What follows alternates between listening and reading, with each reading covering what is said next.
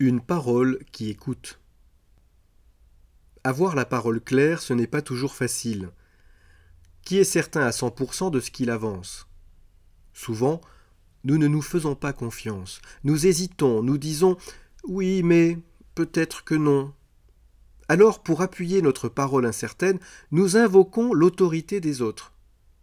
Comme le disait un tel, comme il est écrit, comme on l'a toujours dit. Cela nous évite aussi, avouons-le, de prendre le risque d'une parole personnelle. Il suffit de répéter ce que les anciens, la tradition, les médias, les maîtres, les parents nous ont transmis. C'est tellement plus commode. Au sommet de cette dépossession de la parole, il y a le jurement.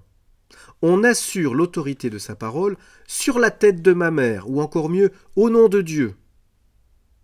Au nom de Dieu ont ainsi été proférés les pires mensonges, proclamés de violentes croisades, allumés de grands bûchers, décapités bien des pauvres gens.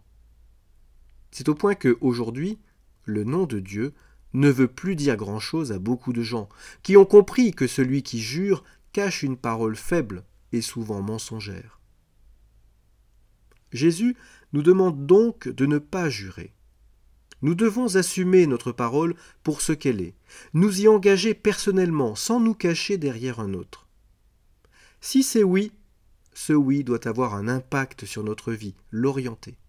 Si c'est non, il en va de même. Mais il faut aussi assumer la fragilité de notre parole. Que notre oui soit oui ne veut pas dire ne jamais se tromper. L'erreur fait partie de la parole, et notre parole doit l'entendre. Jamais cette erreur ne nous condamne au silence. Au contraire, elle nous invite chaque fois à la conversion pour que notre oui soit toujours davantage un oui.